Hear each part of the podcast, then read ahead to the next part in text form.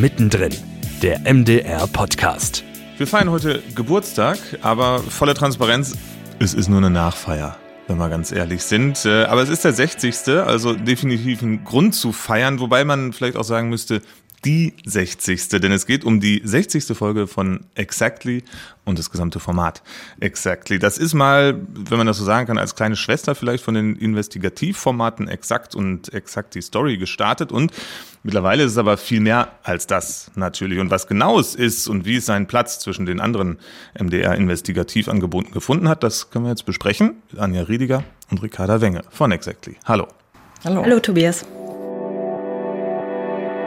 Ihr seid äh, zum einen Projektleiterin und CVD bei Exactly und ihr habt euch das Format irgendwann mal ähm, ausgedacht. Das heißt, ihr seid die Richtigen, die man zum 60. gratulieren kann? Ja, hoffentlich. Ganz genau, ne? Das klingt ein bisschen zurückhaltend. Naja, 60. das will man ja nicht so feiern als klingt wie ein Geburtstag. Dafür ist es definitiv jünger.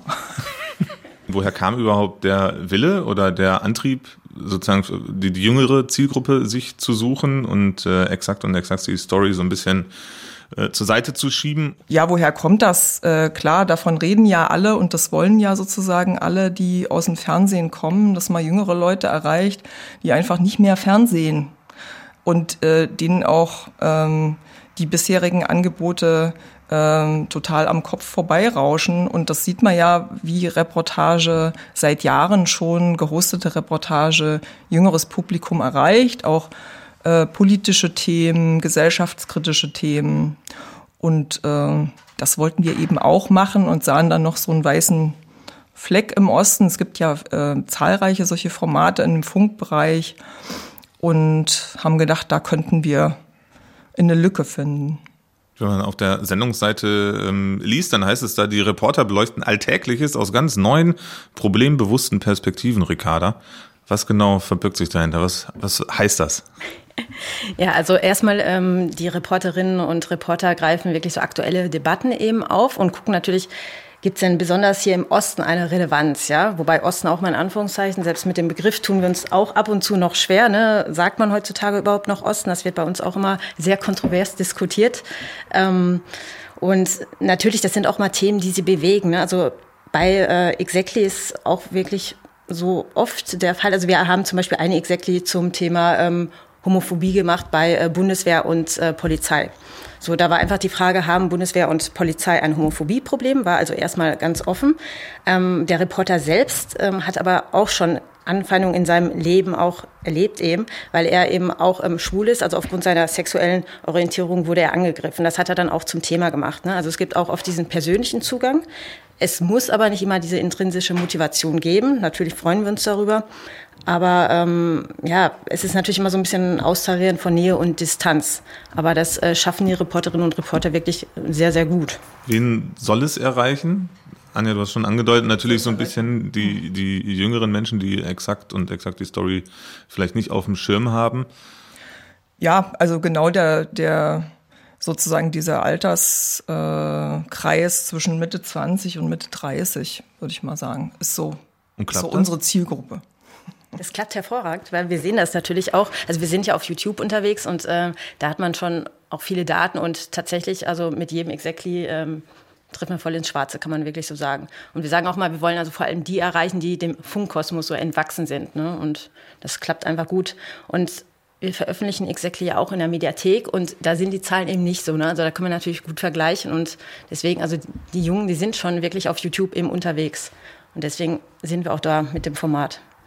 Wir hatten auch äh, jetzt diesen Sommer eine äh, Befragung auf der Seite gestartet. Hier war halt gut, nochmal zu sehen, äh, das Alter stimmt, die, wie die Leute interessieren sich für diese gesellschaftlichen Themen. Und wir haben auch viel gelernt. Zum Beispiel unser, äh, eines unserer Konfliktpunkte oder sozusagen auch mit Reporterinnen und Reportern immer wieder diskutierte, war das Alter der Hosts dass wir sozusagen am Anfang davon ausgegangen sind, okay, der Host muss so alt sein wie die Zielgruppe. Und äh, in der Befragung hat sich herausgestellt, dass das den Leuten, die da geantwortet haben, äh, total unwichtig war. Und ähm, was wir auf jeden Fall noch ein bisschen stärken wollen, jetzt die Miterlebbarkeit. Ne? Das ähm, kann man gar nicht äh, oft genug betonen. Und natürlich auch noch stärker. Die Mitarbeiter, äh, Miterlebbarkeit der Reporterinnen und Reporter. Ähm, ja, also dass Oder wir vielleicht nicht immer, sag ich mal, so ein bisschen verfilmte Recherche haben. Also ähm, bei Telefonaten wirklich, dass man was erlebt, dass man vielleicht auch eine kleine Challenge hat. Einfach, dass man wirklich ganz nah dran an den äh, Protagonisten ist. Ne? Das gelingt vielen schon sehr gut, aber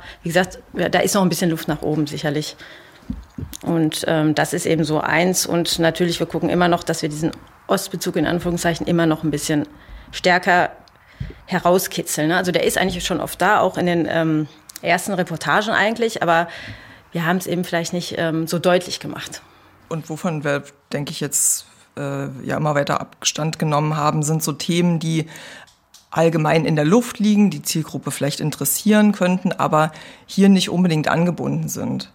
Also im weitesten Sinne, ich will nicht sagen Lifestyle-Themen, aber wir hatten uns mal befasst mit giftigen Tattoofarben oder äh, Musikern, die auf Spotify so wenig verdienen. Ähm, am Ende erreichen wir auf dem Channel, auf dem wir ja vor allen Dingen schauen, ähm, da nicht genug Leute. Also es ist nicht, die Leute wollen schon mehr Konf also Konflikte, gesellschaftliche Konflikte. In der Befragung ist es mal äh, auch gesellschaftliche Randbereiche, Recherchen und sie wollen was erleben. Ähm, ja, das ist natürlich ein, manchmal ein bisschen schwieriger Spagat, ähm, aber äh, in diesem Jahr hatten wir jetzt mehrere extrem erfolgreiche Filme, die nicht nur so 100.000 Aufrufe hatten, was wir uns mal vorgenommen hatten, so nach sechs Monaten 100.000, sondern auch mehrere äh, Stücke mit 200.000, 300.000. Mal ganz außerhalb der Reihe würde ich jetzt mal den Postwag-Film von Knut Fetten sehen, der mit 1,6 Millionen hatte. Das ist das Thema. Ähm, aber ähm, die anderen Stücke, das war wirklich ein extrem erfolgreiches Jahr. Über bisher. den Post-Weg-Film müssen wir gleich noch sprechen, gerade wenn es ums Community-Management geht, finde ich, weil der hat, äh, du hast gesagt, mehr als 1,6 Millionen Aufrufe bei YouTube und äh, knapp 6000 Kommentare, glaube ich, darunter. Da wollen wir gleich noch kurz drauf eingehen. Erstmal noch die Frage nach anderthalb Jahren, mehr als 60 Folgen. Was sind die Highlights, äh, vielleicht die Filme? Ich weiß, es ist immer schwierig zu sagen, das war das Beste und das hat mir am besten gefallen, aber Trotzdem gibt es ja vielleicht so einen Eindruck, Ricarda, du nickst schon. Ähm, ja, also es ist eigentlich, ja, jeder Film ist für uns natürlich ein Highlight, weil wir ja immer da auch eng mit zu tun haben. Ähm, aber ich überlege gerade, also wir hatten zum Beispiel auch ähm, Anfang des Jahres ähm, einen Exactly zum Thema Pflegenotstand. Und ähm, das fand ich auch sehr berührend, ähm, weil einem da ja erstmal die Augen geöffnet wurden, auch wie fertig tatsächlich die Pflegekräfte sind. Ne? Also viele haben ja den Burnout, man hört das ja auch immer. Und ähm, das Exactly, was wir veröffentlicht haben, das beleuchtet wirklich verschiedene Facetten. Ne? Und man sieht, es gibt auch nicht diesen einen Grund nur für den Pflegenotstand. Es gibt viele und ähm, die Reporterin Anke Reichert hat einfach auch gezeigt, was macht das mit den Betroffenen, was macht das auch mit den Patientinnen und Patienten. Und das war sehr berührend. Sie selbst hatte auch einen Punkt in dem Film, das ist einfach auch aus ihr herausgebrochen. Ne? Also sie war zu Tränen gerührt und hat das dann auch thematisiert. Das war ganz spannend. Da hat sie mich hinterher noch gefragt, können wir das überhaupt zeigen? Habe ich gesagt, ja, natürlich zeigt das. Es ist ja authentisch. Ne? Das war ja auch nicht geplant. Ähm, sie hat da eine mobile Altenpflegerin in der Altmark einfach begleitet und gesehen, dass sie einfach wirklich nur im Akkord arbeiten und nicht mal Zeit für eine Pause haben und natürlich auch wirklich einen Patienten nach dem nächsten einfach ja abarbeiten. Ne? Und das macht natürlich auch was mit den Pflegekräften, weil das ja auch nicht der eigene Anspruch ist. Ne? Und man hat ja nicht mal Zeit, sich groß zu unterhalten mit Leuten, die vielleicht auch richtige Zeitzeugen von wichtigen Ereignissen auch in der Geschichte sind, die wirklich viel zu erzählen hätten, aber ja, die Pflegekräfte sind da auch machtlos.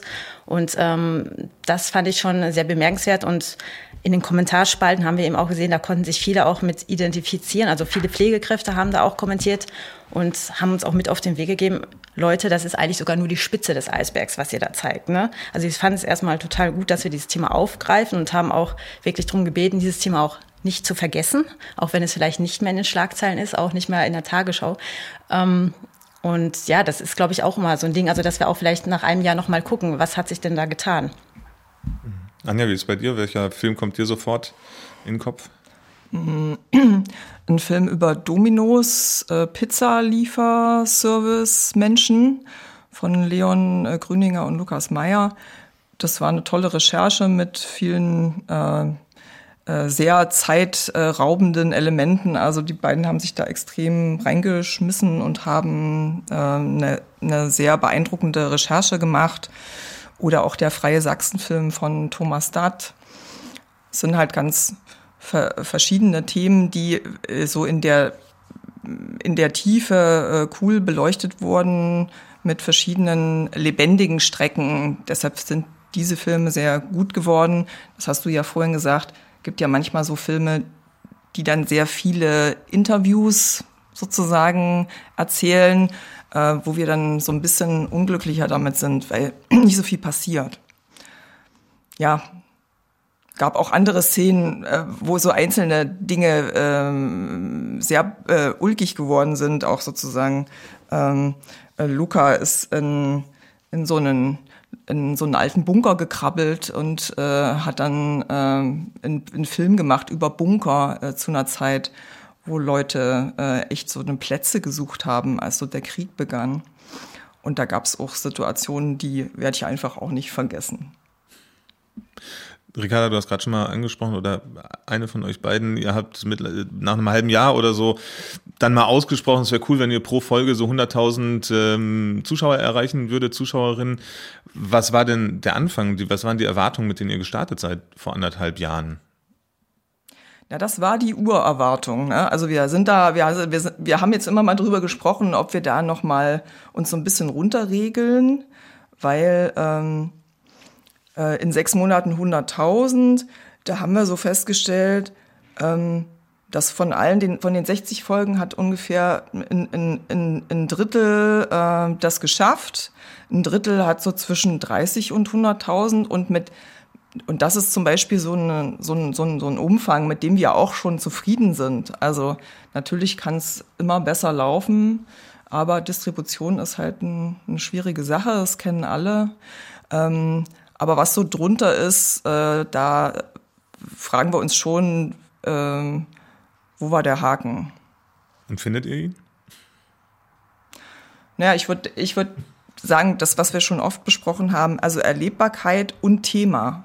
Es ist einfach so, dass ähm, ähm, und, Origin und Originalität, Originalität und äh, besondere Recherche.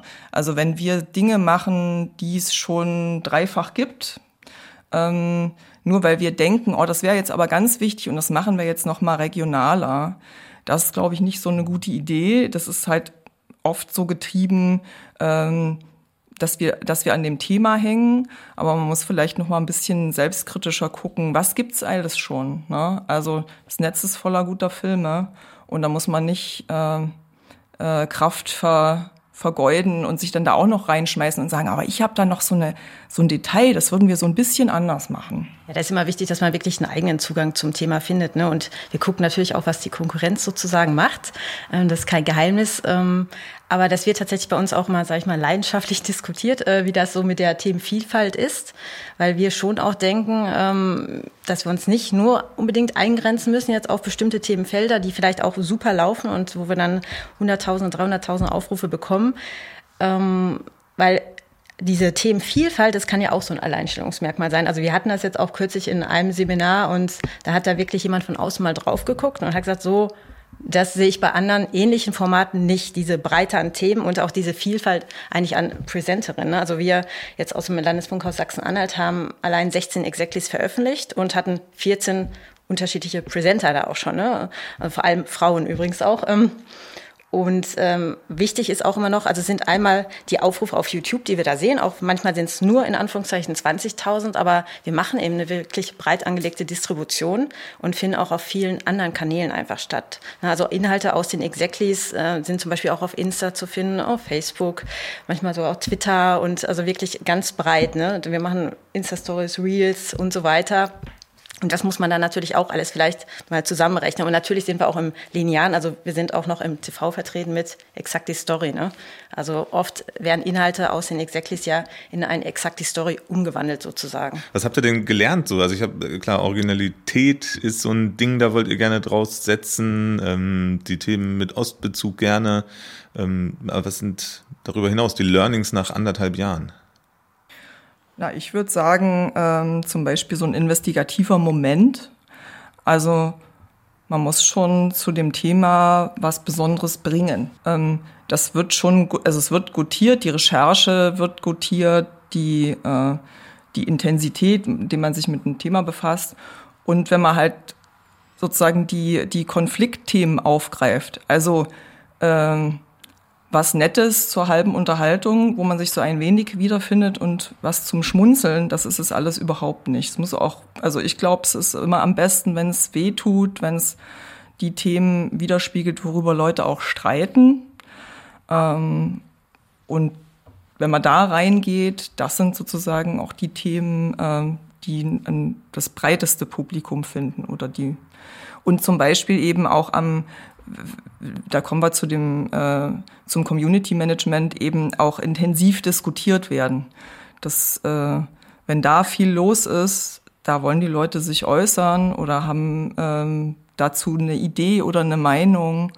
Und das ist für uns ja wichtig, dass, dass, äh, dass, dass die User bei uns sozusagen einen Ort haben, ähm, wo, wo diese Debatte auch stattfindet. Ja, und wichtig ist ja auch, dass wir hinschauen, wenn eben Themen auch gerade nicht in den Schlagzeilen sind, ne, dass wir auch diese Themen natürlich beackern, in Anführungszeichen. Ähm. Und ähm, auch wichtig ist, dass es natürlich mal irgendwie so einen Erkenntnisgewinn gibt, ne, einen Mehrwert. Ne? Also äh, ich gucke mir ja auch selten einen langen Film an. Also wir sind ja oft schon bei 30 Minuten. Und wenn ich da ganz dranbleiben möchte, ähm, dann erwarte ich ja auch, dass ich da was mitnehme. Ne? Also, dass ich auch im besten Falle dann natürlich auch besser informiert bin. Ne? Und ähm, wichtig ist uns auch tatsächlich immer so ein konstruktiver Ansatz. Ne? Also, dass wir eben nicht nur Probleme, äh, Probleme aufzeigen, sondern möglichst auch Lösungen, ne? da wo es geht. Weil, also das hatten wir zum Beispiel bei dem Alkoholiksäckle, ja, ähm, da haben wir uns dann auch gefragt, also wir haben den Alkoholkonsum in Deutschland, vor allem in Ostdeutschland thematisiert und gefragt, warum eigentlich die Zahlen hier so erschreckend hoch sind. Ja? Und ähm, sind da aber auch rausgegangen, ja, mit einem konstruktiveren Ansatz, sage ich mal, es muss nicht immer Alkohol sein, ja. Also wir haben dann auch nochmal so Lösungen aufgezeigt. Zum Beispiel, es gibt ein Natural High Festival in Rüdersdorf bei Berlin, da kann man auch gut feiern, ne? ganz ohne Alkohol, ne? Also so geht's auch, ne? Das muss natürlich jeder für sich entscheiden. Das ist uns auch mal wichtig, dass unsere Reporterinnen und Reporter nicht missionieren. Also es gibt ja auch mal so den kleinen Drang, so ein bisschen aktivistisch unterwegs zu sein. Da müssen wir auch manchmal bremsen. Ne? Also unsere Aufgabe ist eben wirklich zu informieren und jeder kann sich dann seine Meinung bilden. Aber ja, das ist uns immer so ein Anliegen. Den äh, Post-Vac-Syndrom-Film, der klang jetzt schon zwei, drei Mal durch. Der, wie gesagt, wahnsinnig erfolgreich. Über 1,6 Millionen Views bei YouTube und eben eine Hülle und Fülle an Kommentaren. Und das muss ja irgendwie auch gemanagt werden. Das ist ja nicht der einzige Film, der Kommentare bekommt, sondern einer mit sehr, sehr, sehr, sehr vielen Kommentaren. Fast 6000 sind das. Wie intensiv geht ihr, geht ihr da in die Bearbeitung? Ich habe so durchgelesen. Die waren alle durchaus positiv, die Kommentare. Also wo sind die anderen? wo sind die Hater? Wo sind die Hater? Na, ähm, also zu der, zu der Frage erstmal zuerst, wo sind die Hater? Ähm, wir haben natürlich extrem viele auch solche Kommentare bekommen. Aber wir wollen auf der Seite, wenn man die Kommentare liest, äh, lassen wir das einfach nicht stehen. Also wenn Leute dort rumpöbeln, Protagonisten beschimpfen, Unwahrheiten verbreiten, ähm, alle Beteiligten angreifen, das kommt einfach weg. Und wir sperren auch Leute, die sozusagen äh, mit Systemen sozusagen, deren Leben vielleicht darin besteht, ähm, solche Kommentare zu schreiben oder deren Nächte. Das ist auch ein Problem. Und das ist extrem aufwendig. Also Postwag hat uns natürlich an den Rand der Belastbarkeit und drüber hinaus gebracht. Also es gibt im Moment äh, zwölf Stunden am Tag äh, Community Management. Das teilen sich mehrere Leute. Und es war so viel, dass dann gleichzeitig mehrere Leute gelesen und äh, bearbeitet haben. Und dann mussten wir auch mal äh, so eine Art Postkorb anlegen, äh, um die Post quasi vorzusortieren. Weil wenn du das nicht mehr schaffst, wenn sozusagen Leute live kommentieren und das steht ja erstmal alles online und du kommst nicht hinterher, ähm, da ist man mit so einem mit, mit, mit so einem Ausreißer ähm, in so einer Redaktion dann auch überfordert. Aber wir haben es hingekriegt äh, mit solchen sozusagen äh, kleinen Tools und extrem ähm, ansprechbaren Kolleginnen und Kollegen, die dann aus ihrem Frei raus Stunden Postwag-Kommentare gelesen haben. Und wir wissen auch immer bei queeren Themen zum Beispiel, da können wir auch schon äh, sofort sagen, das Kommentaraufkommen wird sehr hoch sein. Ne? Und da ist es natürlich auch wichtig, ähm, dass wir den Protagonisten das ja auch schon mit auf den Weg geben. Ne? Also dass wir denen das auch schon sagen, äh, seid euch im Klaren darüber, da wird auch viel Negatives kommen. Ne? Also die muss man ja auch darauf vorbereiten und natürlich auch ähm, die Reporterinnen und Reporter. Ne? Also das ist natürlich auch ganz wichtig. Und ähm, jetzt, wir haben vor kurzem ein Exactly zum Thema Trans veröffentlicht. Also da ähm, haben die Reporterinnen ähm, eine Transfrau begleitet und äh, da hatte ich dann auch erstmal direkt nachgefragt, als es Exactly veröffentlicht wurde, äh, wie geht's euch denn? Ne? Also einmal natürlich Melanie, der Transfrau, wie hat die das aufgenommen? Sie war übrigens begeistert und äh, hat sich da gar nicht von abschrecken lassen. Und auch natürlich, wie geht's auch den Reporterinnen damit, ne? Weil man liest da schon echt krasse Sachen, ne? Und es wird ja jetzt nicht alles verborgen oder irgendwie gelöscht, ne? Ähm, klar, alles, was gegen die Netiquette verstößt, aber es ist ja auch mal so, wo ist dann wieder die Grenze zur Meinungsfreiheit? Das ist auch immer ganz wichtig und ähm, auch wirklich Respekt fürs Community Management, was die da auch lesen müssen. Ähm, und das, was mir da aber auch immer auffällt bei diesen Themen, das finde ich ganz toll, dass das auch irgendwie selbst reguliert wird durch die Community. Ja, da gibt's ja auch dann Posts an all die Hater, ne, ähm, habt ihr eigentlich sonst nichts äh, zu tun und was. Also manchmal kommen ja auch schon nach fünf Sekunden einfach irgendwelche Posts. Also man hat noch gar nicht den Film gesehen und dann steht da schon, ne, also ne, was macht ihr denn da? Also ich will es jetzt gar nicht so wiedergeben, wie es da eigentlich steht. Man lernt auch immer viel, also auch viele Schimpfwörter dazu tatsächlich. Die möchte ich jetzt auch nicht weiter verbreiten, aber da frage ich mich auch immer, also wenn es so viel Kreativität eigentlich bei Lob geben würde, ne, das wäre ja auch mal ganz schön, ne? aber äh, das habe ich noch nicht erlebt tatsächlich. Ne? Ähm, Inwieweit wart ihr zu Beginn von Exactly darauf vorbereitet, dass ihr so ein aktives, so ein starkes Community Management braucht?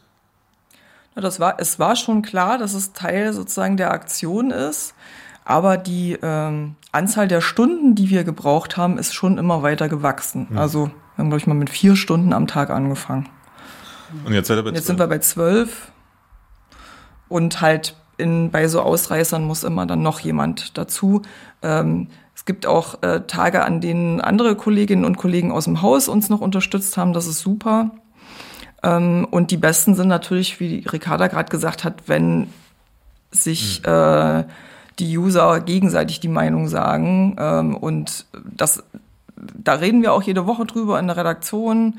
Ähm, ist sozusagen der Teil der Redaktionsarbeit auch geworden. War ja sozusagen am Anfang so ein bisschen am Rand. Ach so, das muss auch noch mal jemand lesen. Ja, was denkt ihr, wie viele Stunden?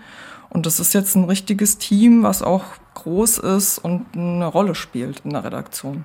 Und ich glaube auch die Vernetzung zu den ähm, Autorinnen und Autoren passt also passiert auch immer besser irgendwie. Ne? Also jetzt bei diesem Transexekti zum Beispiel, da hatten äh, die Autorin auch so eine ja, Kommentierhilfe mitgeliefert sozusagen. Einfach so ein äh, Factsheet. Was ist denn überhaupt das Selbstbestimmungsgesetz? Worum geht es im transsexuellen Gesetz? Was soll man vielleicht auch eher nicht sagen, gerade bei so einem sensiblen Thema? Da geht es auch um die richtige Wortwahl ne? oder auch, dass man so Formulierungen wie im falschen Körper geboren vermeidet oder ist als Junge geboren und so, ne? Und dann auch immer mit Begründung oder warum haben wir jetzt bei Trans das Sternchen auch dahingesetzt, ne? Auch sowas äh, sorgt ja für viel Diskussion, ne? Und damit natürlich auch dann die Kolleginnen und Kollegen, die den Kanal betreuen, da gerüstet sind, liefern wir da jetzt auch manchmal was zu, ne? Also es gibt auf jeden Fall Themen, höre ich raus, bei denen ist quasi vorhersehbar. Der wird zumindest häufig gesehen, ob positiv oder negativ kommentiert, sei mal dahingestellt, aber möglicherweise gibt es ja auch die Möglichkeit, und da sind wir, glaube ich, dann wieder bei dem ähm, Alkohol Exactly, der jetzt auch gerade stattgefunden hat, den Erfolg so ein bisschen planbar zu machen, weil ihr größer angelegte Werbung drumherum fahrt. Ähm, wie habt ihr das gerade bei dem Thema genau gemacht? Ähm, ja, also äh, wir haben das erstmal sehr breit distribuiert tatsächlich, ähm, das Alkohol Exactly mit Unterstützung der HA Kommunikation auch. Ähm, wir haben also Trailer auch ähm, für YouTube gemacht, um wirklich auf diesen Film hinzuweisen, ähm, damit er auch äh, wahrgenommen wird. Und ähm, es gab auch ja viele Free Cuts, die hier an über 400 äh, Standorten in Sachsen, Sachsen-Anhalt und Thüringen verteilt worden sind. Also Free Cuts, das sind diese kostenlosen Postkarten, die dann in Kneipen, Bars und Kinos ausliegen. Ähm, da war dann zum Beispiel auch der Reporter Daniel Taut zu sehen eben und auf der Rückseite war direkt der QR-Code zum Exactly und äh, das hat auch gut funktioniert. Also wir sind aktuell bei über 240.000 Aufrufen, das ist auch schon überdurchschnittlich und ähm, ach, wir haben da viel drumherum gemacht. Ähm, es gab auch eine MDR-Fragbefragung tatsächlich, auch zum Thema Alkohol. Die, ähm, dann gab es dahinter einen Artikel eben, da wurde natürlich auch fleißig auf das Exactly verlinkt. Es gab eine Fakt-Ist-Sendung aus Magdeburg, äh, die sich auch mit dem Thema Alkoholkonsum in Deutschland befasst hat. Und da war Daniel zum Beispiel auch selbst zu Gast und hat natürlich auch wieder auf das Exactly hingewiesen. Und da gab es noch so viel mehr. Es war zum Beispiel auch ähm, im Tagesupdate von MDR Sachsen-Anhalt, ja, kann ich auch empfehlen. Da war das Exactly eben auch einmal Thema. Also wir haben da viel drumherum gemacht und das zahlt sich dann natürlich auch aus. Ne? Und ähm, ja, es war planbar und was auch immer wichtig ist, ähm, bei uns ist es so, dass auch die Autoren und äh, Autorinnen tatsächlich am Tag der Veröffentlichung, also der Einstellung des Films auf YouTube, auch mit kommentieren. Ne? Also und die machen sich dann auch wirklich, also die sagen, okay, hey, hier bin ich, der Reporter, wenn ihr Fragen habt, Feedback, gerne her damit. Ne? Und ähm, in dem Fall, also Daniel hatte auch fleißig kommentiert, mhm. ist auch auf Kritik eingegangen, kommt natürlich auch. Und ja, da haben wir sehr gute Erfahrungen mitgemacht, ne, mit dem Modell. Wenn das auch alles da ist im Haus, ne? Abgesehen von den äh, Citycards, von den Postkarten, gibt's ja alles, was du angesprochen hast, ist ja quasi im MDR, äh, steht zur Verfügung. Das heißt, ihr nutzt das dann auch in Zukunft häufiger? Diese Macht an Publizität? Diese Macht an Publizität, da äh, hängt natürlich auch an Budgets. Also ähm, die Werbung, wenn, wenn wir beworben werden, wir freuen uns immer, wenn sozusagen ähm, es dafür äh, Kraft gibt, aber das ist natürlich nur für einzelne Filme möglich. Und ähm, in den Redaktionen ist es aber auch so, das klingt jetzt sozusagen so leicht und das machen wir und das machen wir. Das ist ein Riesenaufriss mhm. und das äh, kann man gar nicht schaffen. Also jede, jede Ausgabe äh, so intensiv zu betreuen, also zumindestens so wie es jetzt ist, äh, geht das nicht. Aber für einzelne Filme ist natürlich cool, wenn es klappt. Wir könnten noch, ich habe das Gefühl, eine halbe Stunde weiterreden, weil ich es alles sehr spannend finde, aber wir wollen natürlich die Möglichkeit auch nutzen, äh, gerade über diesen Film zum Alkoholkonsum in äh, Ostdeutschland noch ein bisschen intensiver zu sprechen. Dafür haben wir Daniel Tautz, der Autor des Films, und ähm, den begrüße ich jetzt sozusagen in einer anderen Runde und bedanke mich erstmal bei euch beiden für eure Zeit und die Informationen rund um Exactly. Danke. Danke dir. Gerne. Hallo Daniel. Hi Tobi. Daniel, ich erreiche dich zu Hause zwischen Aufstehen und Frühstücken mit der Familie und mit dem Baby und äh, du hast dir trotzdem zwischendurch Zeit genommen, kurz über den Exactly-Film mit uns zu sprechen. Du hast den Film gemacht zum Alkoholkonsum in Ostdeutschland, hast dich dabei auch selbst analysiert, selbst getestet. Was hast du dabei über dich selbst herausgefunden? Na, also erwartbar war, das wusste ich natürlich vorher, dass ich ganz gerne mal einen trinke und auch gerne noch mal einen zweiten. Ähm, ich habe ja auch einen Alkoholfragebogen gemacht, den man auch so frei im Internet findet und das zeigt einem schon nochmal so, so, so ganz deutlich den eigenen Zwiespalt zwischen, ich weiß ja eigentlich, wie, wie schädlich äh, das ganze Zeug sein kann und ähm, dann kommen dann doch mehr Punkte zusammen, als man vielleicht vorher gedacht hat. Je mehr Punkte, umso kritischer ist es äh, in der Regel. Genau, bei mir war jetzt das Ergebnis, dass das nicht ganz unbedenklich ist, aber auch nicht so ganz kritisch. Von daher bin ich da, glaube ich, noch ganz gut weggekommen. Es hat auf jeden Fall viele viele Gedanken angestoßen, würde ich sagen. Auch nachhaltig, dass du jetzt äh, häufiger mal drüber nachdenkst, das dritte Bier noch zu trinken? Ähm, auch nachhaltig tatsächlich. Ich meine, der Film ist jetzt ähm, gerade mal zwei, drei Monate abgedreht, von daher mal gucken, wie sich das äh, auf die lange, auf die lange Bank hält, aber es ist seitdem auch, würde ich sagen, weniger geworden und zumindest ist es immer, also auch wenn man in der Kneipe sitzt, immer mit am Tisch. Entweder im eigenen Kopf oder auch Thema am Tisch und das zeigt ja auch, wie viel das auch bei meinen Freundinnen und Freunden, die es geschaut haben, zum Beispiel angestoßen hat. Der Besuch auf dem Festival, der ist mir äh, natürlich besonders äh, im Kopf geblieben, auf dem ähm, Festival im Harz, weil du da ja quasi nicht nur als Reporter warst, sondern auch gleichzeitig als Festivalbesucher und dann Bier getrunken hast, möglicherweise auch Schnaps und dann dabei gearbeitet hast. Wie gut hat das funktioniert? Äh, genau, die Zusammenfassung waren am Ende ähm, vier Bier und ein Lakritz-Wodka. Das war sozusagen die, die Arbeitsmenge. Nein, das hat, ähm, ja, also es hat erstaunlich gut funktioniert, auch wenn sich die Rolle erstmal natürlich komisch anfühlt.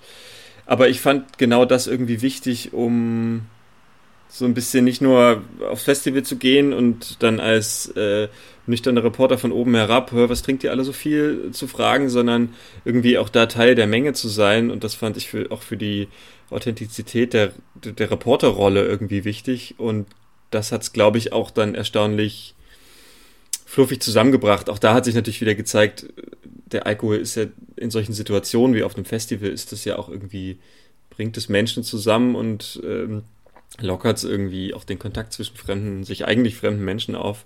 Ähm, und so kam man da auch ganz gut in, ins Quatschen und das äh, war dem Film, glaube ich, jetzt auch zuträglich am Ende. Wie sehr verwundert waren die äh, Festivalbesucher vor allen Dingen darüber, dass du mit ihnen über ihren Alkoholkonsum sprechen wolltest? Also wie sehr haben sie sich erstmal vielleicht auch ein bisschen darüber lustig gemacht? Äh, das tatsächlich ähm, gar nicht so. Also ich fand, ich, ich fand überraschend, dass dass auch so viele dann ganz offen über ihren Alkoholkonsum und auch sehr kritisch über ihren eigenen Alkoholkonsum gesprochen haben. Gut, wenn du da mit einer Dose Bier stehst, ist das wahrscheinlich auch äh, schwierig irgendwie. Und du hast schon vielleicht sechs getrunken, ähm, ist das schwierig zu leugnen.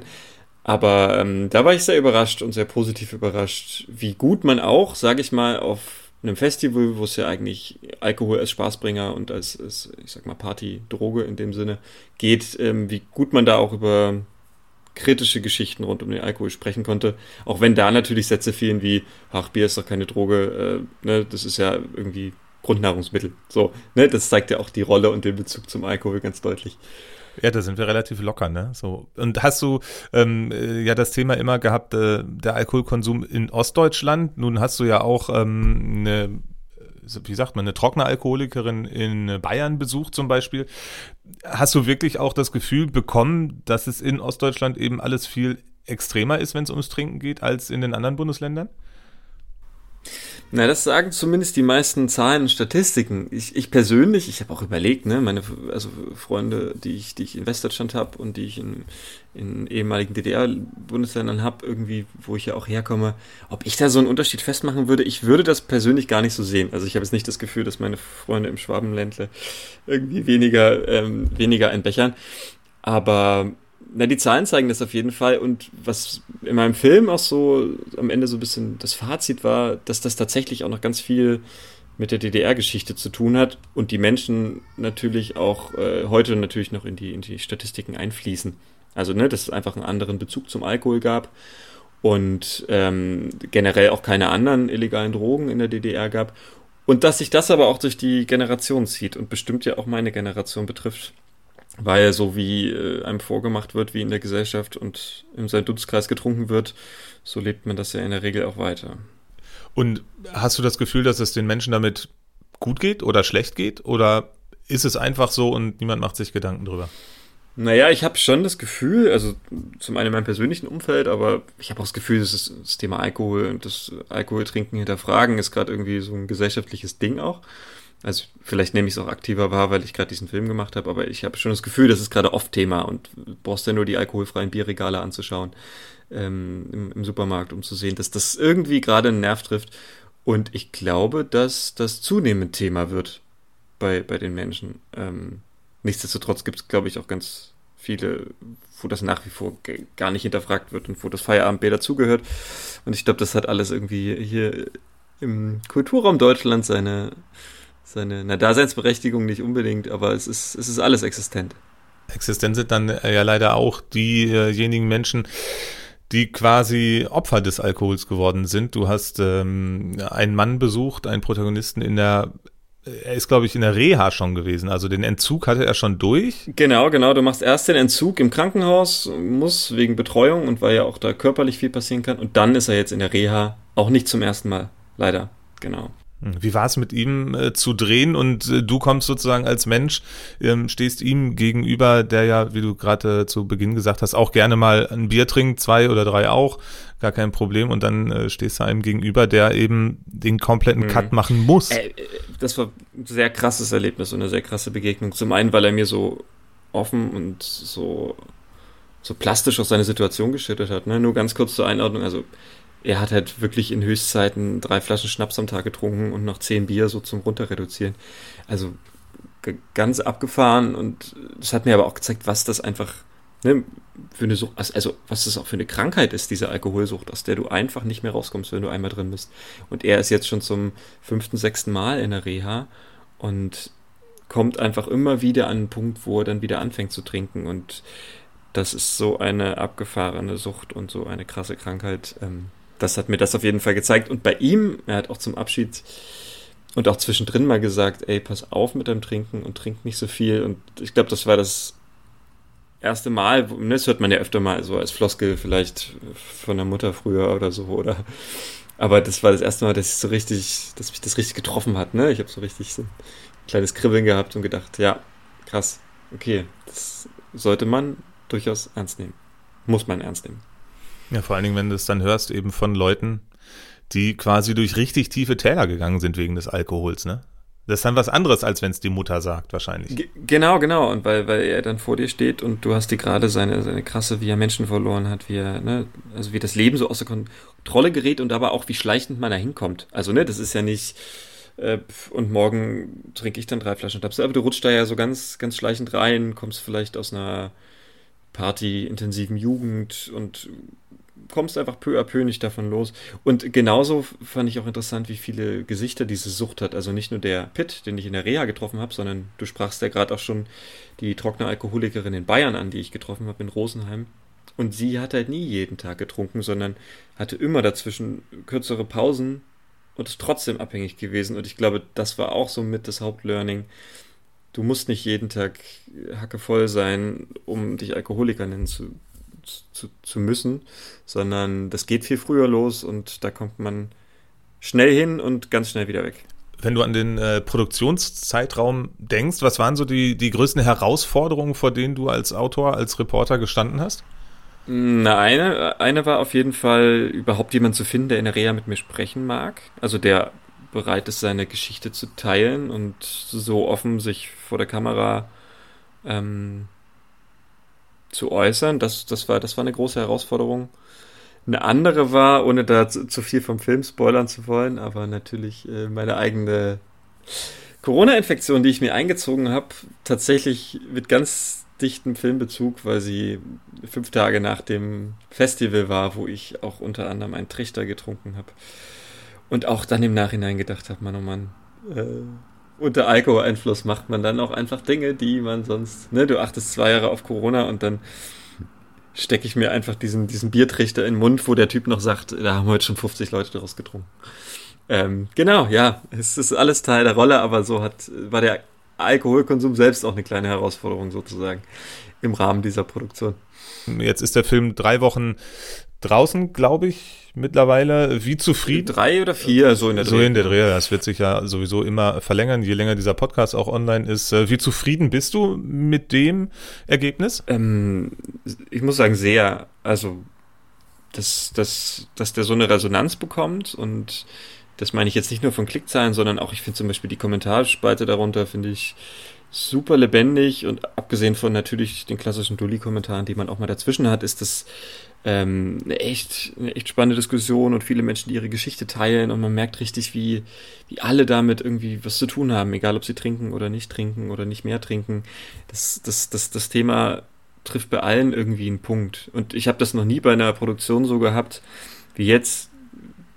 Wurde schon mehrmals jetzt in, in Halle, auch in Kneipen unter anderem angesprochen auf den Film, auch von jungen Leuten, also genau auch die Exactly Zielgruppe, die mich angesprochen haben und irgendwie loblos geworden sind oder ihre eigene Geschichte mir dann erzählt haben oder so. Und ich finde, das zeigt total, wie, oder hat mir total gezeigt, wie viel das dann auch erreichen kann. Und wenn jeder, der den Film geschaut hat, auch nur mal kurz drüber nachgedacht hat, über sein eigenes Trinkverhalten, dann ist ja eigentlich schon äh, ziemlich viel geschafft. Ein Bier ist kein Bier. Ostdeutschland und der Alkohol. So heißt die Folge Exactly, die Daniel Tautz eben gemacht hat, gibt's auf dem YouTube-Kanal von Exactly, natürlich auch in der ARD-Mediathek. Daniel, vielen Dank für die Einblicke in die Produktion und äh, ja, auch für den Film. Der ist spannend, der ist äh, schön anzusehen, gibt viele Herausforderungen, die du bewältigen musst. Du hast es angesprochen, auch mit deiner Corona-Infektion. Aber ihr habt das alles gut zu Ende gebracht. Danke und einen schönen Tag für dich. Ich danke für die Blumen, Tobi. Alles Gute. Mittendrin, der MDR-Podcast, ist eine Produktion des Mitteldeutschen Rundfunks.